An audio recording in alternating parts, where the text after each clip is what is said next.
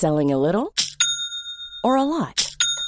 Shopify helps you do your thing however you cha-ching. Shopify is the global commerce platform that helps you sell at every stage of your business. From the launch your online shop stage to the first real life store stage, all the way to the did we just hit a million orders stage. Shopify is there to help you grow. Shopify helps you turn browsers into buyers with the internet's best converting checkout. 36% better on average compared to other leading commerce platforms because businesses that grow grow with Shopify. Get a $1 per month trial period at shopify.com/work. shopify.com/work. Quel bazar sur ce plateau avant le générique. Heureusement qu'il y a quand même un générique pour qu'il y ait un peu de silence. hein. Et on respecte. C'est vraiment, oui, vous respectez le téléspectateur, mais pas moi. hein. Pas bien de cafeté. Phishing for compliment. Euh, ça va, mon Simon? Ça va très bien comme tous les soirs sur ce beau plateau. Non, ben, on n'a pas besoin de minute info alors. pas venu pour rien quand même. Allez, la minute info, je, je taquine. Bonsoir à tous, chers téléspectateurs. Une libération des otages détenus à Gaza est-elle imminente? En tout cas, le Premier ministre du Qatar affirme ce soir avoir reçu une réponse positive du Hamas sur un projet d'accord qui conduirait donc à une pause dans les combats et une libération des otages. Les marches du monument emblématique du Sacré-Cœur ont été peintes aux couleurs du drapeau palestinien. Une peinture géante, vous pouvez le voir sur ces images, sur toute la longueur des escaliers qui mènent donc à cet édifice. Un graffiti Free Gaza a également été réalisé en haut de cet escalier. Et puis le prince Harry est arrivé à Londres pour rendre visite au roi Charles III. Il devrait se rendre au chevet de son père dans sa résidence londonienne de Clarence House. Atteint d'un cancer, le souverain de 75 ans a reçu son premier traitement hier et devrait donc s'absenter de la vie publique pour une durée encore indéterminée, cher Christian. Merci Simon Guillain. Et au sommaire ce soir, s'il faut lire un sondage IFOP pour découvrir que les Français font de moins en moins l'amour, il faut peut-être se pencher sur le livre de la journaliste Noémie Alioua pour mieux comprendre pourquoi il faut sauver l'amour. Le célibat n'a jamais été aussi élevé, euh, le nombre de célibataires, observons la politisation de l'intime, la pathologisation du sentiment, la criminalisation du, du masculin, ces nouvelles morales qui tuent l'amour, le couple, la famille et donc la natalité, on se posera toutes les questions avec l'édito de Mathieu Boccotti. Alors que 75% des Français pensent que les élus LFI n'ont pas leur place à la cérémonie d'hommage aux victimes français du Hamas demain aux Invalides, selon un sondage CSA pour CNews Européen la JDD, alors qu'une enquête du média factuel démontre chiffre à l'appui l'obsession de certains députés LFI pour Israël, alors que LFI s'est démarqué depuis quatre mois en refusant de reconnaître le Hamas comme une organisation terroriste, les élus LFI doivent-ils se rendre à la cérémonie contre la volonté des familles des victimes? Provocation aux cohésion nationale, l'analyse de Guillaume Bigot. Le roi Charles III est apparu pour la première fois en public depuis l'annonce de son cancer il y a 24 heures, donc cet après-midi.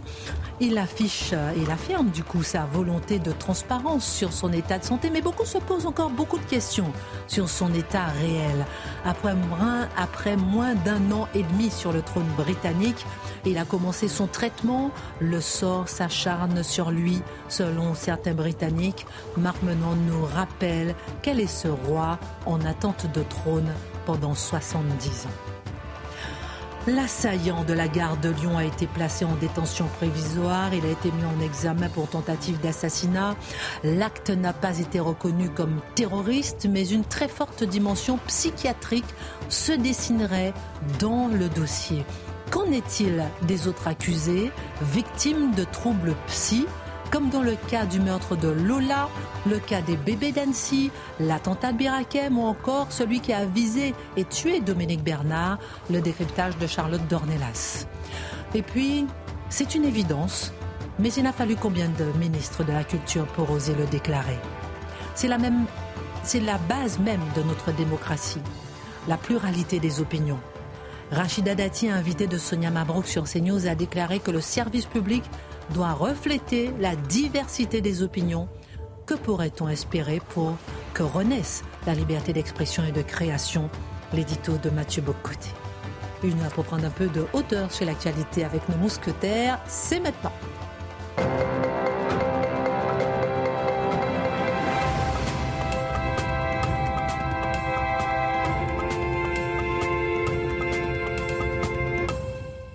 Bonsoir à tous. Marc Menant est prié de ce terme pour la première chronique. Vous avez déjà parlé sur Europe 1 ce matin. Nous allons parler d'amour. Heureusement que Pascal Pro m'invite sur Europe 1 le matin. Je taquine, je taquine, je taquine. Mathieu, comment allez-vous? D'une humeur constante et joyeuse. Alors qu'on apprend par un sondage IFOP que les Français font de moins en moins l'amour, Mathieu Bocoté, on se demandera ce soir s'il faut réellement s'en surprendre. D'ailleurs, il y a quelques semaines, le 18 janvier, je crois, la journaliste Noémie Alioua, publiait son livre Sauver l'amour, la terreur jusque sous nos draps, que vous avez aimé, que vous avez lu. Alors, telle est la mission que nous allons vous confier ce soir en tant que sociologue. Expliquez-nous l'effondrement du désir dans le pays du désir. Oui, nous quittons nos domaines habituels, convenons-en pour un instant, mais c'est très intéressant parce que le dossier de Libé était consacré à une question toute simple, c'est sommes-nous contemporains d'une forme de récession sexuelle en France et plus largement dans le monde occidental. Quelques chiffres sont donnés. Euh, plus d'un quart des 18 à 24 ans euh, n'ont eu aucun rapport sexuel au cours, qui, qui avaient déjà fait l'amour dans leur vie, n'ont eu aucun rapport sexuel au cours de la dernière année. C'est cinq fois plus qu'en 2006. Et plus largement, quelle que soit la tranche d'âge, les Français sont de moins en moins nombreux à s'adonner aux activités horizontales, disons c'est comme ça, dans un pays qui a pourtant la réputation de fonctionner sur un autre registre, je dis en tant qu'étranger. Euh, cela dit, ce n'est pas une exclusivité française. Dès 2018, aux États-Unis, était apparue la formule de la récession sexuelle. Et qu'est-ce qu'on constatait? C'est que chez les plus jeunes, encore une fois, euh, les pratiques sexuelles étaient moins nombreuses, les partenaires moins nombreux, euh, et finalement le désir, en fait, parce que à travers tout ça, on peut bien recenser les galipettes des uns des autres, en quand, comment, de quelle manière, avec qui et comment. Mais en dernière instance, la question, ce qu'on voit, c'est qu'il y a une forme de le désir circule moins dans la société, le désir est presque en panne. Donc derrière même cette récession sexuelle dont on nous parle, le fait que finalement les gens sont de moins en moins portés vers l'autre, eh bien, derrière ça, il y a une panne, une récession du désir en tant que tel, une, panne du désir de l'autre. Alors, qu'est-ce qu'on peut trouver comme explication derrière cela? Là, je m'éloigne assez rapidement des explications. Excusez-moi, Marc Menon prend des notes. Oui, oui bien sûr. Ensuite, il sera professeur pour corriger tout ça. Mais euh, qu'est-ce qu'on peut trouver comme explication? Et là, je m'éloigne un peu de l'IB, dont les explications me semblent un peu saugrenues. J'y reviendrai à la fin. Donc, mais je propose trois, en fait, trois grands registres d'explications. Le premier, c'est évidemment la révolution technologique dont nous sommes les contemporains.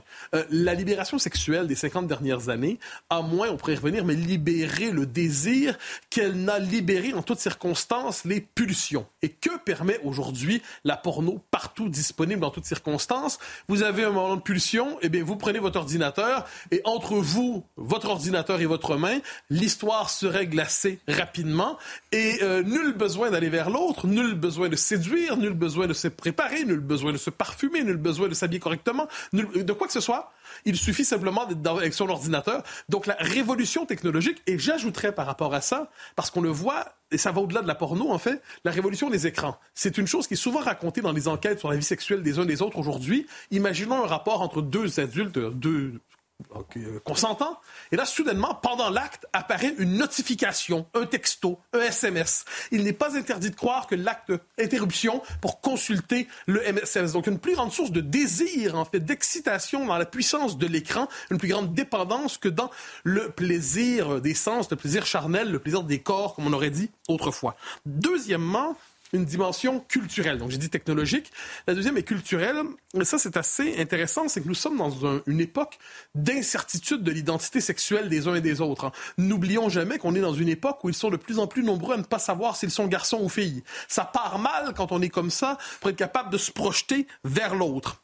Et par ailleurs, un puritanisme nouveau s'est installé, quoi qu'on en dise. Un puritanisme qui dit pas d'excès, hein. pas d'excès à table, pas d'excès dans l'amour, pas d'excès dans la vie. Une vie rangée, une vie cloîtrée, une vie au formol serait la vie que nous devrions désirer. Et je note, soit dit en passant, qu'une critique, et j'y arrive très bientôt, de l'amour hétérosexuel qui est de plus en plus forte aujourd'hui, portée il y a quelques années déjà, en 2021, par Mona Cholet, qui est un peu l'idéologue aujourd'hui de la déconstruction du désir hétérosexuel. Et elle nous racontait, par exemple, qu'il faut développer une sexualité. Euh, en fait, globalement, elle serait sous le signe de l'aliénation. amour hétérosexuel égale aliénation. Et là, il faudrait déconstruire justement cette aliénation de mille manières.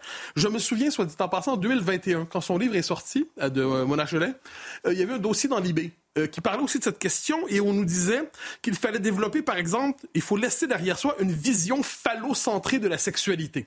Je vous laisse traduire ce que ça veut dire, mais concrètement, je, pas, moi, mais bon. ben, je vous le traduis alors plus simplement quelqu'un dans, dans l'article disait souvent on couche ensemble sans pénétration. Ça, c'est une femme qui disait ça et l'homme disait c'est formidable comme ça, on participe tous les deux à son émancipation. C'est, euh, ça donne envie.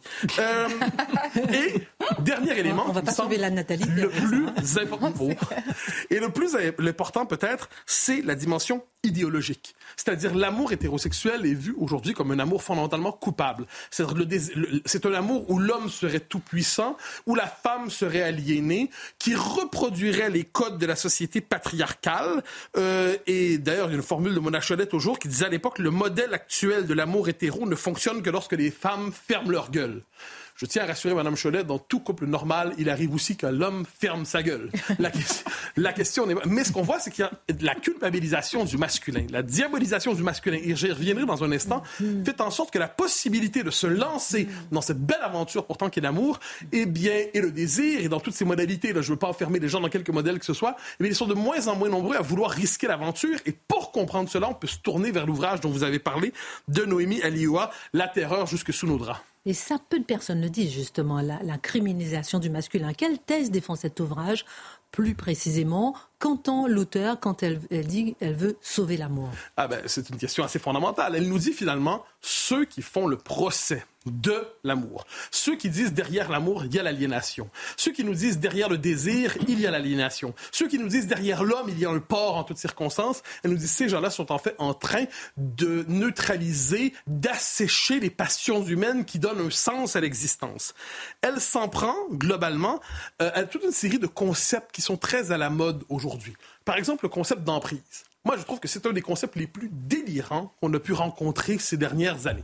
L'emprise, autrefois, on appelait ça, c'était l'autre nom de l'amour ou du désir. On rencontre quelqu'un, on ne pense qu'à cette personne, nous sommes sous emprise. L'histoire a commencé, on ne pense qu'à retrouver cette personne, nous sommes sous emprise. C'était l'autre nom du désir, c'était l'autre nom de l'hypnose, c'était l'autre nom de l'emportement. Non, vous, c'est rendu, je parle comme Marc Menon.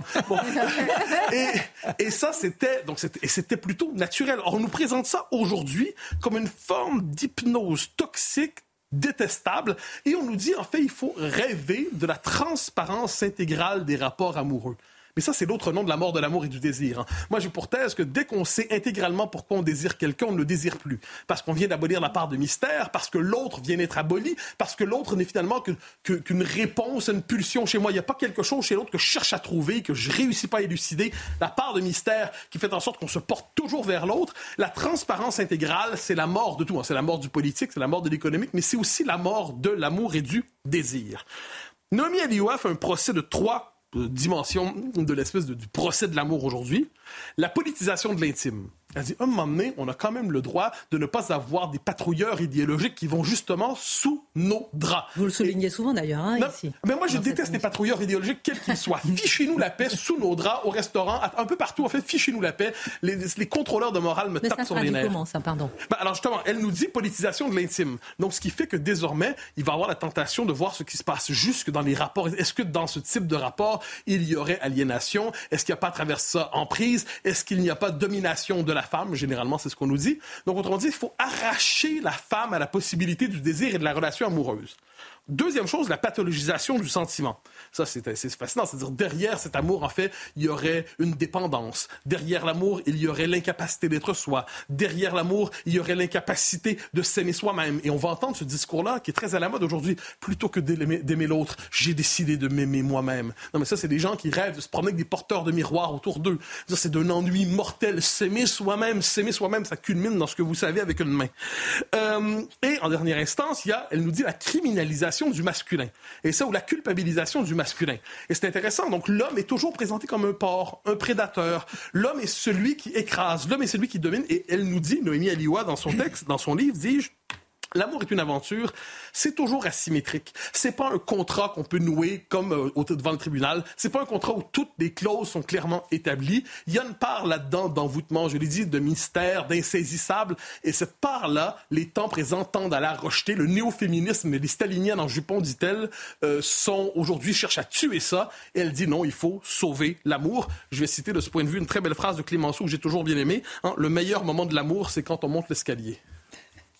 Revenons à l'enquête de Libé. Faut-il reprendre le constat d'une récession sexuelle? Ben, J'irai plus loin, franchement. Moi, je parlerais d'une forme de fatigue existentielle, de, de, récession existentielle. Hmm. Alors, on nous dit notamment dans l'enquête de Libé, euh, vous savez, il n'y a rien de... Euh, certes, il y a peut-être moins de désir, il y a moins de sexualité, il y a moins de, d'aventures, d'histoire, faites tout ce que vous voulez, mais il y a de la tendresse. Hein. On a la tendresse de ses amis, de ses proches, de ses copains. Hein. Et on peut être tous tendres ensemble, qui, qui est l'horrible l'horizon tendre ensemble. C'est pas leurs mots, ce sont les miens. Hein. Et donc, et je cite, c'est exceptionnel, des, des sources d'affection et de tendresse constituent des soutiens et accompagner le chemin de chacun, n'est-ce pas là l'essentiel? Ben, Peut-être pas, non, en effet.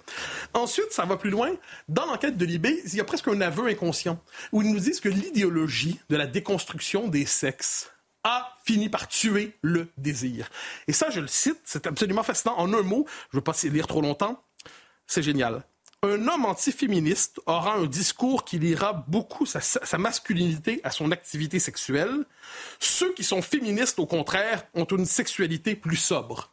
Je ne dis pas le contraire, mais c'est Libé qui le dit, pas les réacs cette fois-là. Ensuite, au final, je vous dirais que derrière ça, pour moi, qu'est-ce que je vois? C'est une vie cloîtrée sans transcendance. On rêve de télétravailler chez soi sans aller au boulot pour rencontrer des gens. On se parle sur les réseaux sociaux et nos amis sont virtuels. Si on a faim, on va pas au resto, on se commande de la bouffe chez soi qu'on se fait livrer. Si on a un désir, on va sur un site porno ou à la rigueur, on fait une rencontre Tinder qu'on congédie immédiatement ensuite. Et si on veut un moment culturel, on se tourne vers Netflix, qui est une forme de prison dans laquelle qui, dans, on fait, en fait n'importe quel site de streaming. On se tourne vers ça et on se dit ah ben là j'ai mon soulagement, j'ai pas eu à sortir de chez moi. C'est une vie, c'est l'homme à c'est l'homme enfermé en lui-même. Et de ce point de vue, je dirais que notre société n'en est plus une de liaison, en tous les sens du terme, mais c'est une société de la déliaison. Et de ce point de vue, c'est un ennui mortel. Mais Marc Menon, ça, justement, faire tout ce qu'on veut, quand on veut, comme on veut, c'est à la liberté, vous qui êtes attaché à la liberté. Ben oui, mais il faut s'ouvrir à la transcendance. Or, Mathieu a fort bien démontré qu'aujourd'hui, on a placé les gens sous une sorte de camisole morale dont il est impossible de sortir. J'ai beaucoup aimé, comme Mathieu a dit, une vie au formol. Je voudrais lui demander comment il écrit ça. on, est vraiment, on est vraiment dans, le, dans le déclin. Mais quand on, quand on dit à une femme, tu peux quand même pas aller avec cet homme et connaître les l'étreinte, mais tu te rends compte qu'il t'exploite en réalité. Il va prendre du plaisir. Mais comment ça? On se donne du plaisir. On est dans, dans, dans, ce qu'il y a de plus beau. Là, je prendrais presque un propos religieux, c'est-à-dire Dieu a inventé l'extase, si Dieu existe, et cette extase, ce moment du souffle, où on est dans l'éparpillement, où l'âme, l'esprit, le corps... C'est le moment de la création c'est au moment du plaisir. Après, il peut y avoir la création, ce n'est pas garanti. Ce qui est vrai, c'est qu'il y a un instant où on est là, on s'est donné le meilleur. Calmez-vous, calmez-vous. c'est la pétillance, pas que de l'esprit. Merci mon cher Marc. Oh, quel envolé. Votre regard. Et ensuite on donnera la sagesse, la parole de la sagesse. Ça me paraît assez clair hein, ce que raconte Mathieu et fort juste. C'est-à-dire que c'est une idéologie individualiste donc narcissique, qui fait que l'individu est seul face à son désir et ce qu'il refuse, finalement, c'est l'altérité, c'est l'autre. Et cette société, si on réfléchit un peu, sans faire trop référence à la théorie psychanalytique, on se rend compte que c'est une société dans laquelle le masculin a, disparu. Pourquoi le masculin a disparu? Parce qu'en fait, c'est le, le, féminin qui engendre. Mais le féminin, il ne veut pas se séparer de ce qu'il a engendré. Et c'est le masculin dans, dans, la théorie de Freud qui, qui, coupe, qui fait la séparation. Donc ça, ça me paraît évident que c'est une cette, idéologie du narcissisme, c'est l'idéologie du désir, du contrôle du désir, et une idéologie dans laquelle tout le monde est une femme comme les autres. Bon, le deuxième euh, phénomène, c'est qu'évidemment, c'est pas parce qu'on a compris d'où vient cette idéologie qu'on peut s'en abstraire, enfin s'en en sortir d'une certaine façon. Cette idéologie, n'est pas venue de nulle part. Elle est venue du traumatisme des totalitarismes nazis et bolcheviques qui ont percuté la société occidentale. Ça aussi? Mais bien sûr. Et comme s'il y a eu cette... En fait, quand vous êtes, quand vous êtes victime d'un accident de voiture, vous vous rendez pas nécessairement compte pourquoi, dès que vous voyez une voiture, vous avez peur. En fait, le masculin a été exalté, la loi, l'ordre, la puissance a été exaltée par les totalitarismes et, et dégénérée par les totalitarismes. Et maintenant, il y a une peur panique de ça. Et on dit, oh, on ne faut plus la guerre, l'autre, on va se faire des câlins, etc. C'est la société des bisounours et des herbivores. Et évidemment, un, on sait comment ça va se, faire, ça va se finir. On fait plus de gosses et on va se faire bouffer. C'est une certitude. Charles, d'autres gars. Non, mais simplement, l'homme euh, et la femme, enfin, l'homme avec un grand H aujourd'hui, il n'est pas seulement seul, il est aussi triste. Et je pense qu'il faut lier ça. Alors, évidemment, la, tristesse, bah, évidemment la tristesse est une conséquence de eh cette solitude, mais l'individualisme seul, euh, on a du mal à le comprendre. Mais la liberté, précisément, elle s'éteint dans la tristesse parce que la relation n'est pas une, un choix, c'est un besoin. C'est pour ça que l'homme est si triste et c'est pour ça qu'il n'y a plus d'altérité. C'est pas la, baisse de la sexualité, c'est pas, moi, je, je conteste un peu le, le le, mot puritanisme. Pourquoi? Pas parce que je suis d'accord avec tout l'exposé. Simplement, on a l'impression que c'est un choix en raison d'une morale. C'est pas un choix, c'est une fatigue. Et là, je rejoins absolument. Je pense que c'est plus une fatigue. C'est pas un cadre moral qui s'impose. C'est une, une forme de nouvelle morale qui épuise c'est n'est pas un choix individuel. C'est pour ça que c'est pas le terrain de la liberté. Mmh. C'est un épuisement total qui se retrouve dans les chiffres de la dépression, tout simplement. Mmh. C'est pour ça que je disais seul et triste, c'est lié. Et en revanche, et c'est là où alors je conteste absolument ce que dit Libé, c'est pas, on n'a pas remplacé ça par une société de tendresse on a précisément remplacé ça par une société de plus en plus violente. Mmh. Parce que la sexualité est une pulsion de vie et que si vous retirez la vie, il reste la pulsion. Il faut bien qu'elle s'exprime quelque part. Donc je pense que tous ces sujets se lient évidemment les uns aux autres. Mais oui. C'est générique de fin. Mais l'euphorie après l'extase. C'est-à-dire qu'il y a quelque chose qui vous emporte. Mais non, mais c'est formidable. on n'arrivera pas à éteindre le désir mais, de mais je suis très heureux d'entendre Charlotte décrire ça de, façon lumineuse. Et il faut redonner le sourire à ces gamins qui baissent la tête constamment. formidable à vous tous en tout cas. Euh, on a beaucoup de sujets. Je rappelle que vendredi soir, 19h, nous allons être en débat à Salle Je le dis ouvertement parce qu'il n'y a plus de place. De toute façon, on joue à guichet fermé, on va dire, avec Charlotte Dornelas, Mathieu Bocoté, Noémie Allu euh, Franck Ferrand, Marc Menant, euh, Sonia Mabrouk, euh, tous ensemble pour parler de cette liberté. de Christine Kelly. Comment? La préscience de Christine Kelly. Les astres sont alignés. Et on va parler de tout ça, justement, de cette liberté d'aimer. Je rappelle que les bénéfices de la soirée vont aux familles monoparentales. Vraiment, on n'a rien à cacher. On se rencontre avec grand plaisir. C'est Algarve vendredi 19h. on, aurait, on aurait tellement de choses à dire sur le sujet. Continue avec vous, Guillaume Bigot. 75% des Français pensent que les élus LFI n'ont pas leur place à la cérémonie d'hommage aux victimes françaises du Hamas demain aux Invalides, selon un sondage CSA CNews Européen, le JDD. Emmanuel Macron rendra aux 42 victimes françaises du 7 octobre, ainsi qu'aux euh, rendra hommage, ainsi qu'aux otages. Mais cinq familles victimes du Hamas ont écrit au président pour lui demander d'interdire la présence d'élus LFI à cet hommage. Mathilde Panot, par exemple, a fait savoir qu'elle euh, se rendrait à la cérémonie. Est-ce de la provocation de la part de LFI ou bien est-ce que LFI veut en fait jouer le jeu de la cohésion nationale Alors d'abord, euh, ce que disent ces familles est très, euh, me semble frapper euh, au, coin du bon sens. Alors on va dire, bon, ce sont cinq familles, il y a 42 victimes, ce ne sont donc pas toutes les familles. Permettez-moi quand même de dire qu'en général, quand on, est, quand on a subi une telle affliction et quand on a subi une telle douleur, on n'a pas nécessairement, on n'est pas nécessairement en état d'exprimer son indignation que je sache, il n'y a aucune famille qui a euh, défendu euh, la présence euh, de LFI. Je crois même que le président d'Israël devait être présent à la cérémonie. peut-être que ça n'a pas de rapport avec la présence de LFI, mais peut-être qu'aussi c'est un rapport. En tout cas, il s'est, il s'est décommandé. Ce qui est sûr et certain, c'est que là, LFI se sont auto-invités d'une certaine façon. Ils ont joué un peu les troubles hommages. D'une certaine... Un hommage, ça doit être solennel, et pour être solennel, ça doit être consensuel. C'était l'hommage de la nation moyen de marquer l'unité de la nation pour 42 euh, franco-israéliens, ça aurait été des franco-algériens ou des franco-américains, c'est la même chose, ce sont des Français tout de même, qui ont perdu la vie dans ce qui est quand même l'attentat le plus sanglant après euh, Nice et, euh, et, le Bataclan.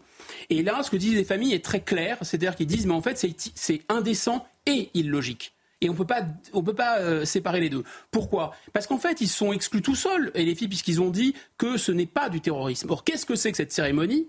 Cette cérémonie, c'est en hommage des victimes d'un acte de terrorisme. Alors, est-ce qu'ils n'ont pas le droit, par exemple, de se rattraper? Peut-être. Sauf qu'ils ne l'ont pas fait. Non, mais là, est-ce qu'ils ne veulent pas participer pour se rattraper, entre guillemets? On, marque une pause et vous me direz dans un instant. Et puis, on va parler aussi des chiffres éloquents qui montrent à quel point c'est une obsession. Israël est une obsession euh, pour beaucoup de députés LFI. On marque une pause et on en parle dans un instant. À tout de suite. À la veille euh, de retour sur le plateau de Face à l'info, à la veille de, la commémoration du, du, 7 octobre, un hommage aux victimes plutôt. Euh, pourquoi euh, Guillaume Bigot, LFI ne revient pas sur ce qu'ils ont dit et sans tête? Est-ce que cela n'aurait pas été mieux que LFI n'y aille pas, ne se présente pas à cette cérémonie, à la demande des familles? Alors c'est vrai qu'ils se sont c'est persiste et signe. C'est-à-dire qu'ils se sont enferrés dans quelque chose en disant que le Hamas n'était pas une, organisation terroriste et ils auraient pu euh, mettre un peu d'eau dans leur vin. C'est pas ce qu'ils ont fait. Encore très récemment, Jean-Luc Mélenchon a dit non, non, mais c'est pas du tout un pogrom parce qu'en réalité, le Hamas a ciblé des Israéliens et pas des Juifs. quiconque a entendu ou vu ces images épouvantables bah, il y, a, un type qui téléphone à sa famille, un, terroriste du Hamas, et qui dit ça y est, j'ai tué mon premier juif, je suis super content. Voilà, donc c'est pas des Israéliens en tant qu'Israéliens. Mais bon, il n'y a que Mélenchon qui n'a pas voulu voir ou entendre, mais on sait qu'il n'y a pas pire aveugle que celui qui ne veut pas voir. Alors donc la question que vous posez est, pourquoi ils s'entêtent et pourquoi il y a cette contradiction? C'est-à-dire pourquoi à la fois ils s'entêtent et en même temps ils veulent participer? Moi je pense que ce double langage, ce double discours, c'est parce qu'il y a un double électorat. Parce qu'il y a deux électorats dans LFI en fait. Il y a un électorat de bobos, euh, de centre-ville. Euh, euh, voilà, qui est un peu ce qu'on appelle les babtous fragiles, hein, c'est-à-dire euh, des gens qui sont, euh, qui sont un peu, ah bah quand même, Mélenchon, il a été un peu dur sur le 7 octobre, etc. Quand même, nous, on est humanistes, on condamne les uns, on condamne les autres, alors quand même. Et donc là, ils sentent bien qu'il faut lâcher un peu du lest. Mais en même temps, en même temps, l'autre électorat sur lequel ils misent et sur le plus dynamique sur le plan démographique, c'est l'électorat islamiste, c'est l'électorat indigéniste. Celui-là est rompu non seulement à la taquia, mais surtout celui-là, il, il leur envoie aussi un message de radicalité. On ne s'excuse pas. Euh, s'excuser, c'est s'accuser.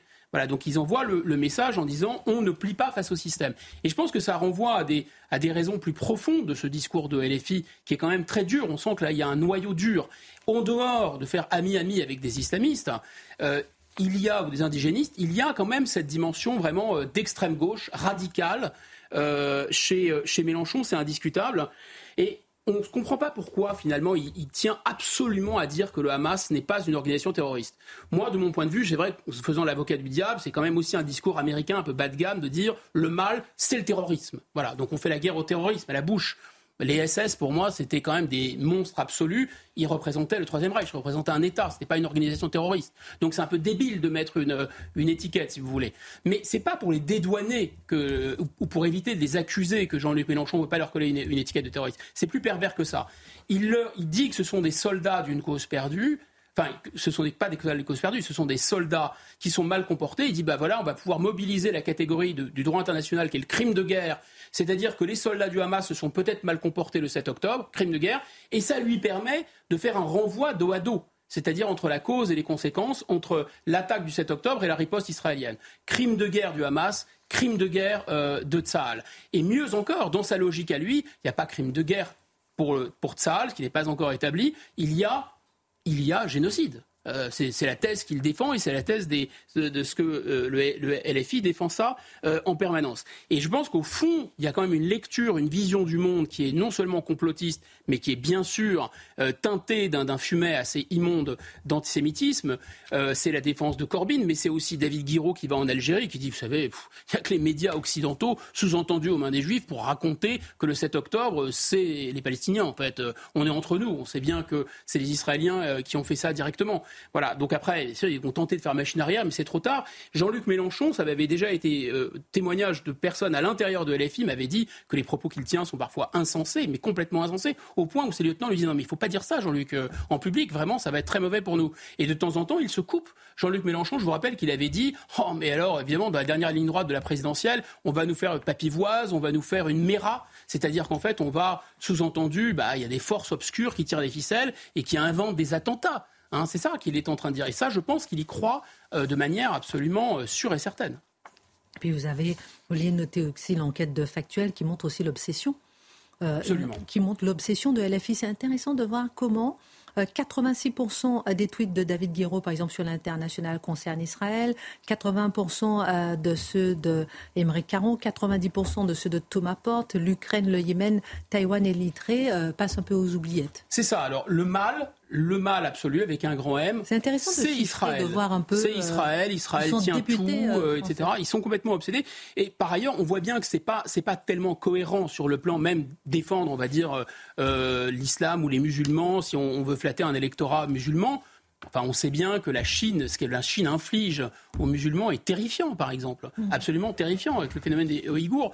Mais non, Jean-Luc Mélenchon, lui, il conteste la mondialisation. Au cœur de la mondialisation, il y a les banques américaines. Au cœur des banques américaines, trois petits points, chez mon regard. Ce qui est complètement abruti, d'ailleurs, parce que quand on connaît un peu le système bancaire financier américain, quand on connaît l'antisémitisme de la finance, de la haute finance américaine, très, euh, vous voyez, c'est un peu, un peu débile, mais bon, c'est pas grave. Alors, euh, Guillaume Bigot, pourquoi le président de la République, garant de l'unité euh, nationale, il ne demande pas clairement à LFI de s'abstenir? Cet argument. Parce qu'on comprend, oui, bien sûr. pardon, qu'ils auraient bien aimé qu'ils ne viennent pas pour effectivement ne pas créer de troubles à l'ordre public. Exactement. Bah, la défense du président de la République, elle est simple. elle a l'air d'être de bon sens. Il, s'abrite derrière le le protocole. Il dit bah non, mais le protocole fait que je dois inviter euh, les chefs de parti, je dois inviter les présidents de groupe, je dois inviter les présidents de commission, donc forcément des élus LFI. Merci, au revoir. Fin de non-recevoir euh, aux familles. C'est pas comme si Emmanuel Macron c'était quelqu'un qui pouvait pas s'affranchir du protocole. C'est pas comme si c'était intimide, vous voyez. C'est pas comme si c'était quelqu'un qui prenait un mois pour nommer tout le gouvernement, par exemple. C'est pas, c'est pas son genre. On sait qu'il respecte toutes les règles, hein, c'est sûr. Bon, en fait, je pense que le président de la République il s'est un peu piégé tout seul.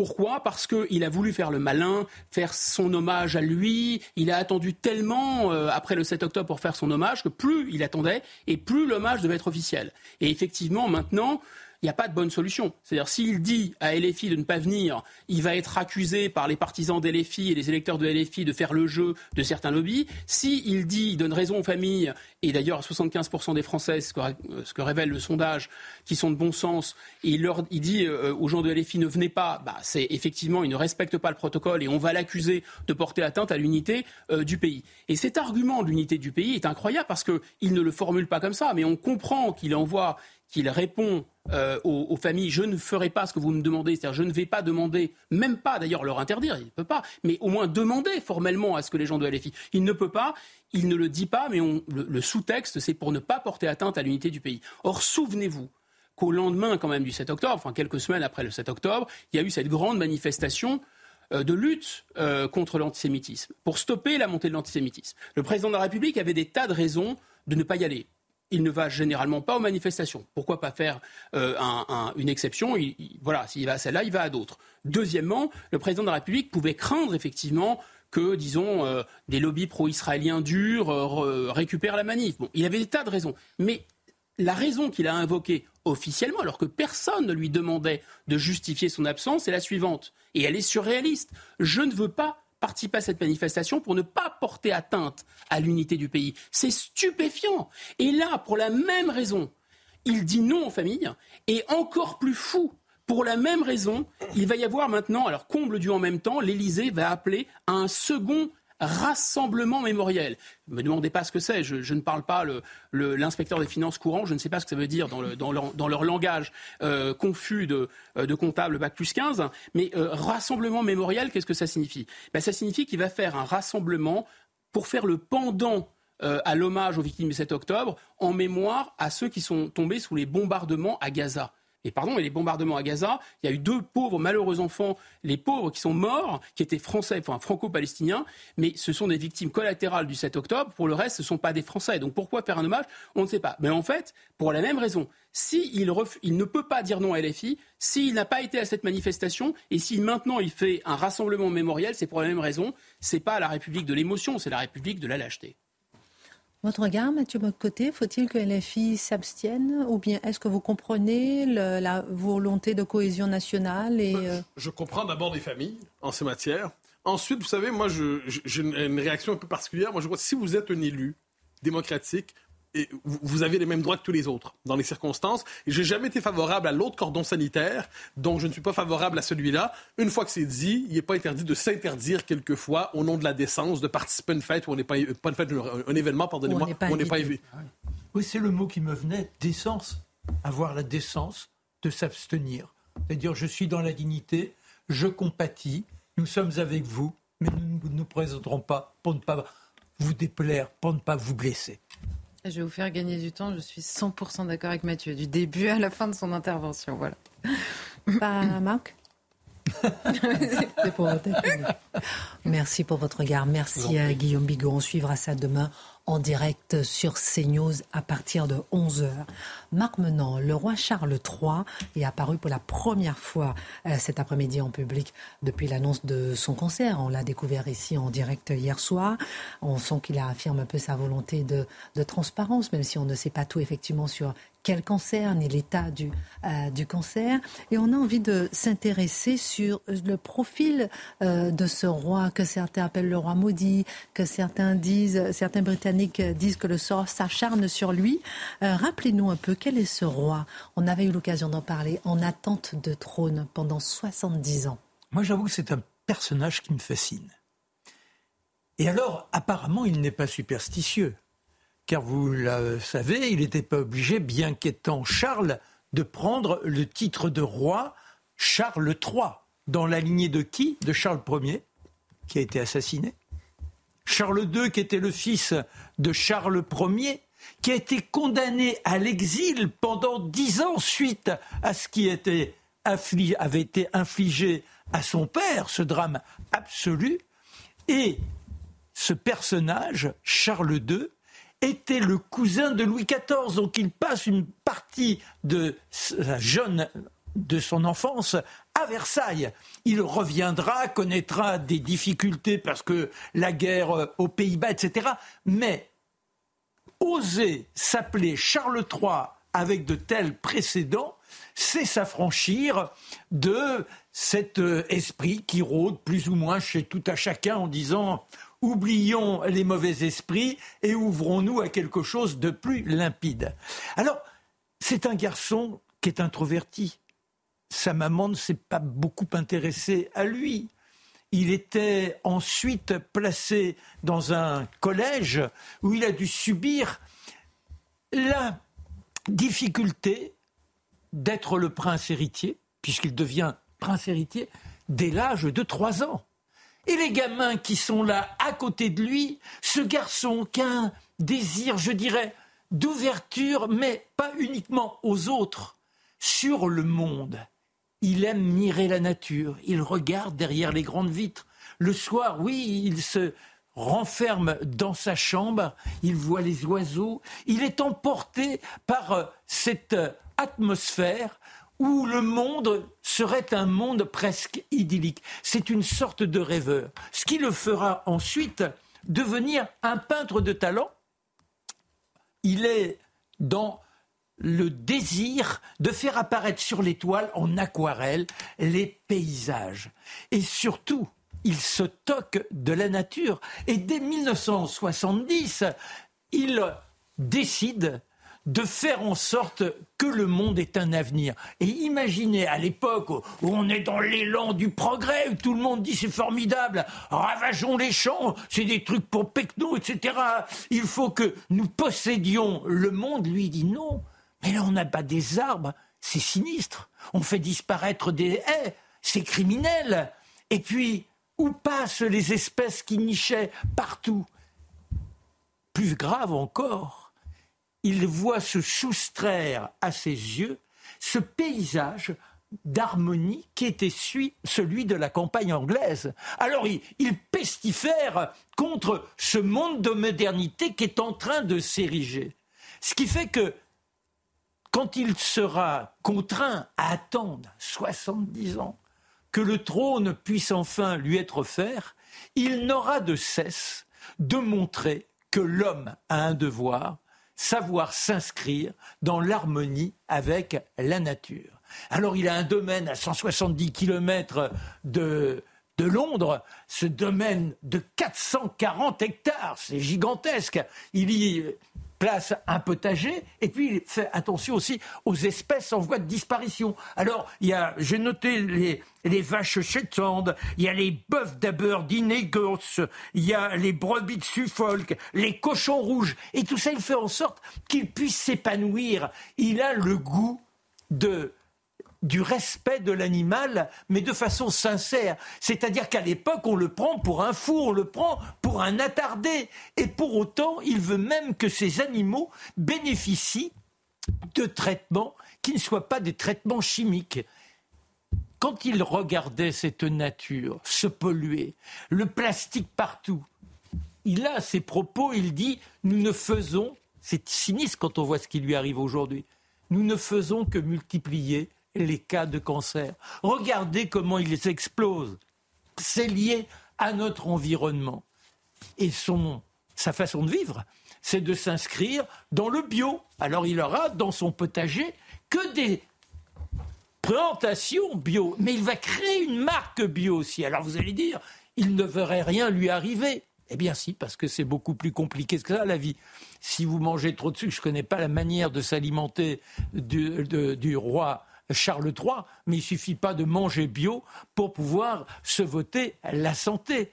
Et donc cet homme a toujours fait preuve d'un courage inouï. Pourquoi il a été honni à un moment donné? Parce qu'on avait idéalisé sa petite princesse Diana, mais il ne l'avait pas choisie. Elle lui était imposée alors que son cœur était déjà tenu par Camilla. Et je dirais que c'est le prince de l'amour, car jamais, jamais il n'a dévié de cette femme, il a fini par la retrouver. Et quand son ex-femme disparaît, il prend attention à ses enfants, il les fait venir à ses côtés et il essaie de les sauver de cette submersion qui est celle de la tristesse infinie d'avoir perdu sa maman. Cet homme, donc, il a un côté non seulement charitable, il s'est intéressé aux plus démunis. Il a offert plus d'un million d'emplois à des gamins qui n'avaient pas d'avenir. En 1997, il vient à Paris, on le trouve à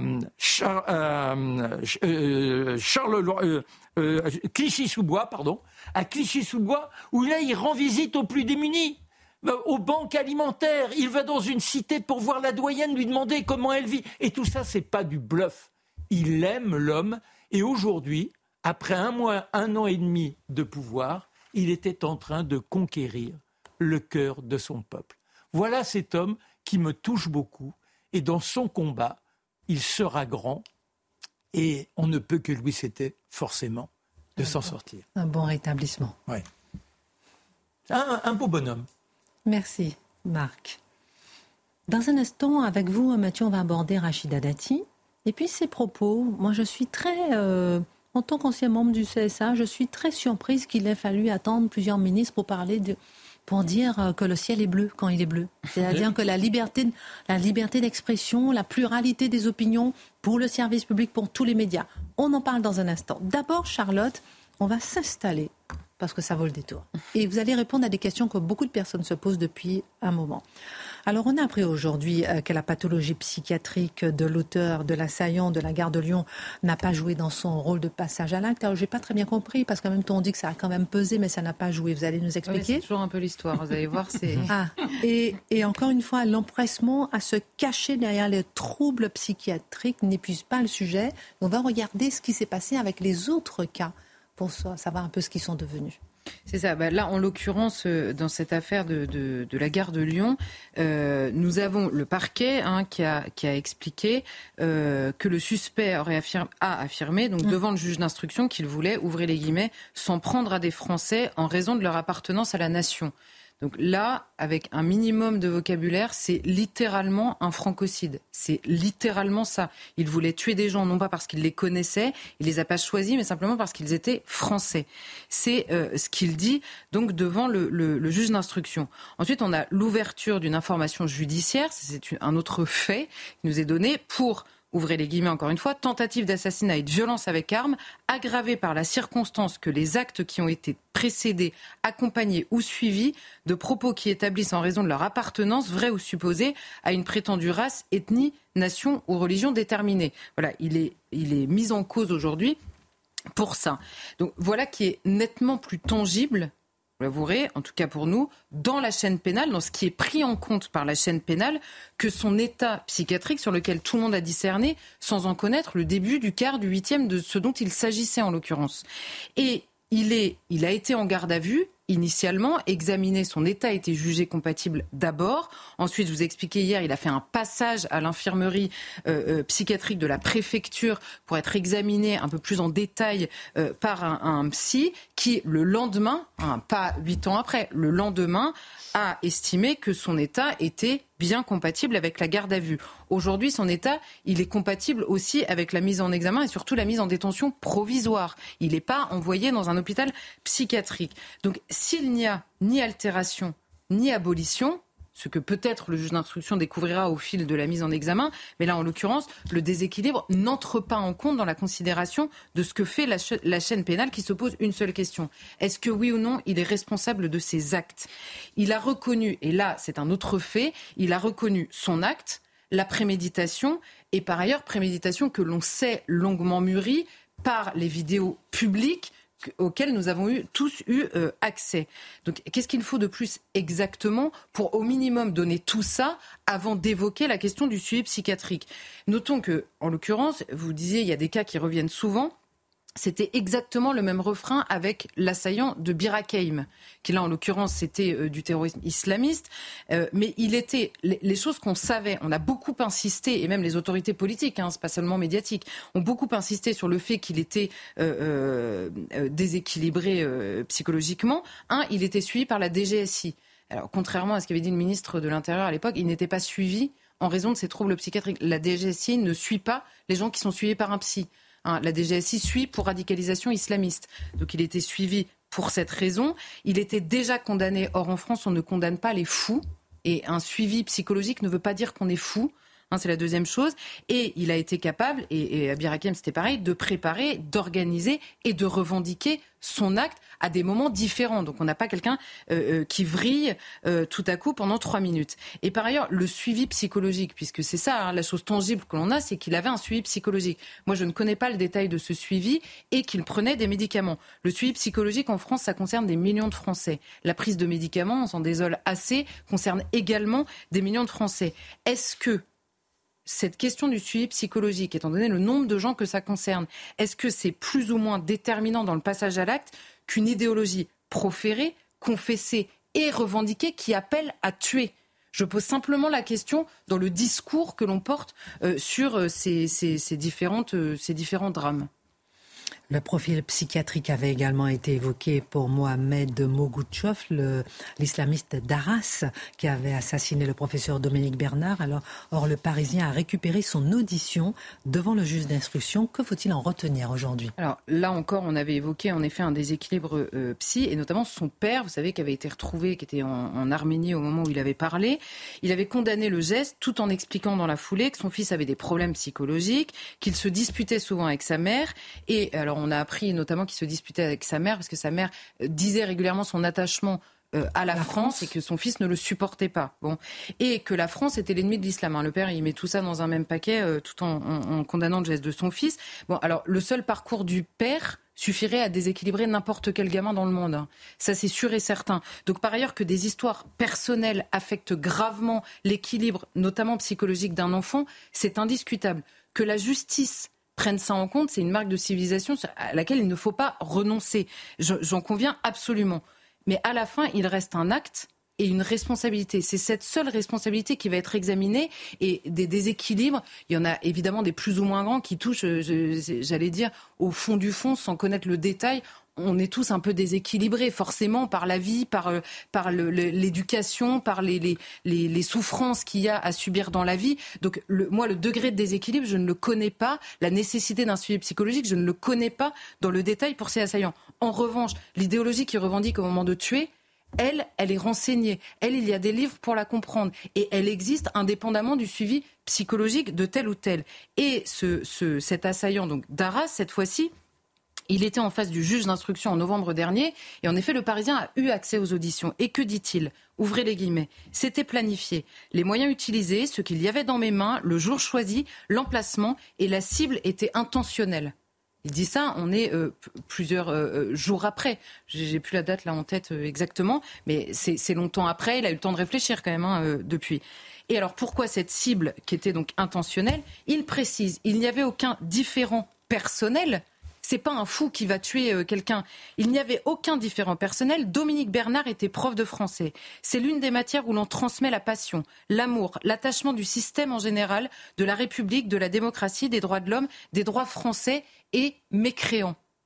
Moi, ce discours-là, on ne peut pas passer l'année à le cibler en disant qu'il est dangereux et quand quelqu'un le met en acte et donc vérifie la dangerosité, dire oui, non, mais ça n'a rien à voir. Ben non, c'est évidemment lié, quel que soit par ailleurs, encore une fois, je le répète, l'état psychologique de cet homme. Par ailleurs, il détaille aussi le repérage, les lectures, la préparation, le choix du vendredi pour aller frapper, parce que c'est un jour important dans l'islam, dit-il. La cible identifiée, donc la revendication qui est extrêmement claire, et l'envoi de sa revendication à six destinataires qu'il avait choisis, hein, dont il fait la liste, et qui explique, c'est vrai, ils étaient plutôt axés à droite, dit-il, parce qu'ils étaient concernés, on va dire, ben là, c'est pareil. Il y a quand même une analyse aussi de qui il va cibler, à qui il va envoyer sa revendication, pourquoi faire. Donc c'est même politique. On comprend que c'est pas l'œuvre d'un fou.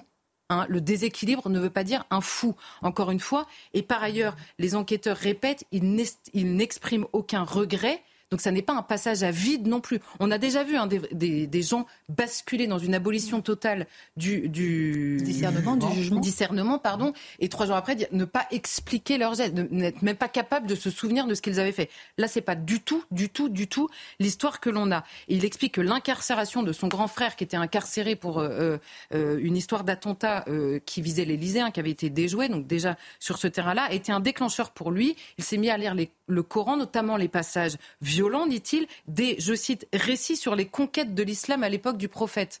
Ça va plaire à Mathieu, hein, qui nous parle souvent de cette notion de conquête précisément. Il le dit. Pourquoi ne le ne l'entendons-nous pas, en fait, tout simplement?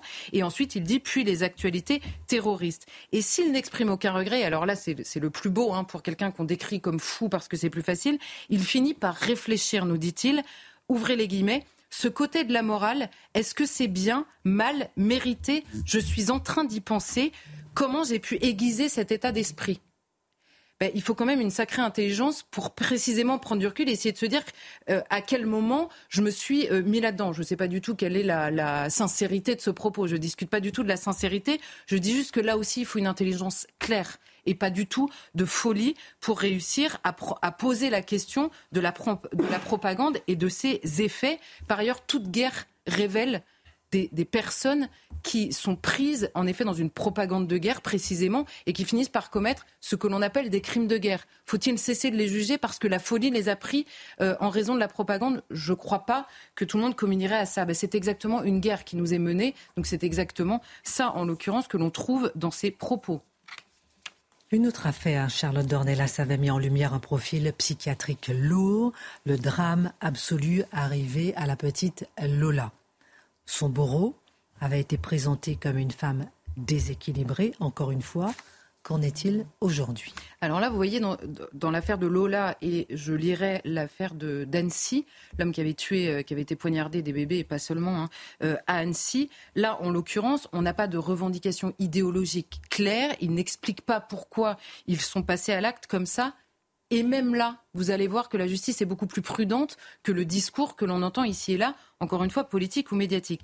Cette femme algérienne qui a tué Lola, elle est toujours mise en examen à l'heure où on parle pour meurtre et viol avec acte de torture et de barbarie sur mineurs de moins de 15 ans. Point. Pas en raison d'un déséquilibre psychiatrique. Ça n'est pas indiqué. La deuxième chose, c'est qu'elle est en détention provisoire depuis octobre 2022, depuis euh, l'acte, et elle a été transférée l'année dernière dans une unité pour malades difficiles d'un hôpital psychiatrique sans changement de statut de la part de la justice. Donc elle est toujours jugée apte à la détention provisoire. Il se trouve que cette détention se fait dans un hôpital. J'insiste sur les mots parce que la justice, dans l'état actuel de l'enquête, n'a pas établi que ce déséquilibre psychiatrique altérait ou abolissait son discernement. Si la justice qui a toutes les pièces du dossier entre les mains ne le fait pas, je ne vois pas à quel moment on va le faire à sa place. Et ensuite, en effet, la question psychiatrique, par ailleurs, euh, euh, le, fait que cette femme aujourd'hui soit placée en unité, c'est notamment en raison de son comportement en détention provisoire.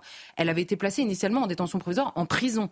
C'est son comportement, ce qu'elle a fait endurer à une gamine innocente peut provoquer aussi des troubles, des troubles du comportement. Ça, je veux bien l'imaginer aussi. Donc, la psychologie de cette femme est au cœur de l'enquête, en effet.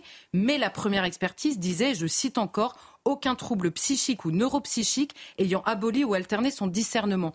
Et pourtant, le médecin qui écrit ça dit les faits sont bel et bien en rapport avec un trouble grave et complexe de sa personnalité, mais qui n'a pas altéré. La seule question qui se pose, c'est est-ce qu'elle savait au moment de le faire que c'était bien ou mal? C'est ça l'enjeu de la responsabilité. Est-ce qu'elle était elle-même et est-ce qu'elle savait que c'était mal? Le seul fait qu'elle fuit, en général, c'est ce qu'on vous dit, elle sait euh, faire la distinction entre les deux. Là, en l'occurrence, dans ce genre d'affaires graves, il y a deux ou trois expertises, voire même un collège d'experts qui se penche dessus. Donc on va peut-être pas donner la réponse euh, avant cette histoire. Et par ailleurs, je note que, en l'occurrence, dans l'affaire de Lola, cette question de la psychologie n'écrase pas toutes les questions qui s'étaient posées. Et figurez-vous qu'en travaillant sur ce sujet, j'ai découvert une interview, et je finirai avec ça, une interview de papa de Lola, du papa de Lola, qui a fait une interview qui est, je, vous voyez, rien que d'en parler, c'est une interview qui m'a brisé le cœur. Il l'a fait au un an de la mort de Lola, donc il y a quelques mois. Elle est passée complètement inaperçue, mm. elle était sur M6 et RTL. Et il dit dans cette vidéo cette phrase Si elle avait été expulsée plus tôt, le, le malheur ne serait peut-être pas arrivé.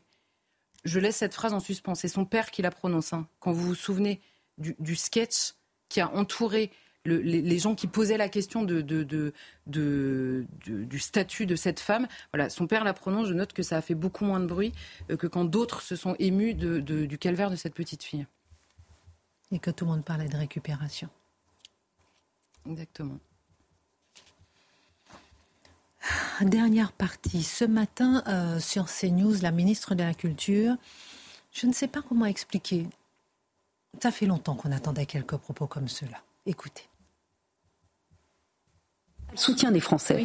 Mais s'il veut garder ce soutien des Français, effectivement, il faudra à un moment donné que ce service public soit le reflet de la diversité des opinions des Français. Mais il ne l'est pas encore. Non, mais c'est ma question. Bah, bah, ma réponse. il faut que ce service public reflète la diversité des opinions. Faut, donc c'est un objectif à atteindre. Euh, mais que ce soit euh, les opinions, la culture, il faut effectivement. Et moi, j'en appelle à la déontologie de chacun. Elle a dénoncé le wokisme dans lequel elle voit une nouvelle censure. Certains y voient euh, peu de choses, mais d'autres accueillent cela comme une bouffée d'air frais. Et c'est à cette déclaration, Mathieu Bocoté, que vous voulez consacrer votre deuxième édito. Oui, il y a deux interprétations possibles de ce qu'a dit Rachida Dati ce matin. La première, ce qu'on pourrait dire, c'est elle a dit des choses vraies, mais c'est peu de choses. C'est-à-dire dire que le wokisme est une censure aujourd'hui, c'est ce qu'on appelle de mon côté de l'Atlantique le minimum syndical. Hein. C'est-à-dire, on en demande, c'est pas beaucoup de dire cela mais sachant le contexte dans lequel elle évolue, en effet, c'est une bouffée d'air frais. Pourquoi? Parce qu'on sait qui, elle remplace. Hein, Madame Abdul Malak, hein, celle qui rêvait de fermer des chaînes télé, celle qui, celle qui se prononçait sur qui doit diriger tel journal ou non, euh, celle que personne ne regrette, qu'elle le sache, euh, sauf évidemment ses amis, de, ses, amis, de la gauche radicale. Alors, devant cela, Rachida Dati arrive et c'est le bon sens qui parle sur cette question, sur la question du wokisme. Ensuite, sur la question du service public, je trouve ça à la fois intéressant et intrigant. Je m'explique. Intéressant pourquoi? Parce qu'elle a tout à fait raison d'en appeler au pluralisme sur le service public. Ce qui veut dire, il y a un sous-entendu, si elle dit le, le service public doit être pluraliste, elle ne va, ça présuppose qu'il ne l'est pas en ce moment. Bon, on l'a compris. Mais la question que je me pose, c'est qu'est-ce que ça veut dire dès lors être pluraliste pour le service public? Est-ce que ça consiste à dire qu'il faut embaucher désormais des journalistes marqués à droite? Si c'est le cas, ça consiste à reconnaître implicitement et même explicitement que les journalistes du service public en ce moment sont marqués à gauche. Hein, c'est quand, même, le point de départ. Ça consiste à dire que certains présentateurs, certains animateurs qui occupent beaucoup de place sur les services publics sont eux-mêmes marqués idéologiquement. Donc, l'illusion d'objectivité, euh, Rachida Dati, avec, euh, je pense, une, interprétation exagérément généreuse, dit les Français sont très attachés à leur, service, euh, au service public. J'en sais rien.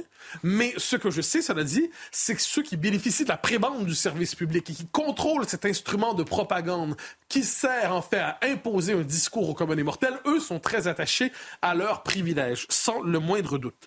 Donc, qu'est-ce que ça veut dire pluraliser le service public? Est-ce que ça veut dire, et là je vais faire un lien avec ce que disait Gabriel Attal.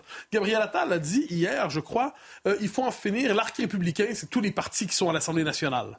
Ah, c'est très intéressant. Ça veut dire qu'il n'y a plus de cordon sanitaire. Est-ce que ça veut dire dès lors que sur le service public, on pourrait retrouver des éditorialistes ou des chroniqueurs ou des journalistes qui soient de la sensibilité du parti qui a eu 42% au deuxième tour de la présidentielle? Je pose la question. Ou alors, mais là, ou alors est-ce que c'est une sélection des thèmes? C'est une question intéressante. Est-ce qu'il y a des thèmes de gauche, des thèmes de droite? On sait que ceux qui rêvent de fermer certaines chaînes télé nous expliquent qu'il y a des thèmes de gauche et des thèmes de droite, et les thèmes de droite sont subjectifs et les thèmes de gauche sont objectifs on l'avait compris. Mais je pose vraiment la question, qu'est-ce que ça veut dire? Donc, diversifier les journalistes, diversifier les thèmes, avouer que pour l'instant, la plupart sont des militants qui se cachent derrière le journalisme. Je suis curieux de savoir comment concrètement il peut poser cette question. Concrètement, justement, que pourrait-on espérer pour que renaisse la liberté d'expression et de création? Alors, ça, ça dépasse largement Rachida Dati. On s'entend, c'est une question de régime. Hein. C'est-à-dire, faut faire, dans un monde libéral normal, il faudrait faire tomber toutes les lois qui relèvent du délit d'opinion et qui servent aujourd'hui à poursuivre les uns les autres sur le mode du propos haineux. Je pense que c'est la première chose. Hein. Il faudrait faire que priver les associations du droit de se porter partie civile dans différents procès sur le mode euh, nous, on, décide de se sentir insulté pour lui, on décide de faire tel ou tel procès. Il faudrait limiter les procès en ces matières à ce qui touche à la, euh, à la diffamation et à l'appel à la violence. Pour le reste, plus aucun procès pour les tenues, les propos tenus dans l'espace public. Ça, c'est euh, éditorial Mathieu Côté, vision libérale de l'espace public. mais bon, je pense qu'on n'en est pas là. Pour l'instant, Rachida Dati donne son programme. Qu'est-ce qu'elle nous dit? Elle dit, je vais convoquer les responsables de la culture et je vais leur dire, le wokisme, c'est terminé. La liberté d'expression et de création, c'est au programme. On sait qu'elle dit ça au moment où il y a eu la cabale des imbéciles incultes contre Sylvain Tesson. faut le garder à l'esprit. Je suis trop sévère. Les incultes, simplement.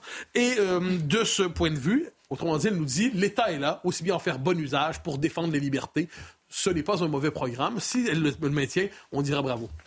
L'État est là. Merci Mathieu. Merci, Guillaume, Charlotte, Marc. Vive l'amour Excellent titre de programme. Pascal Pro et ses invités.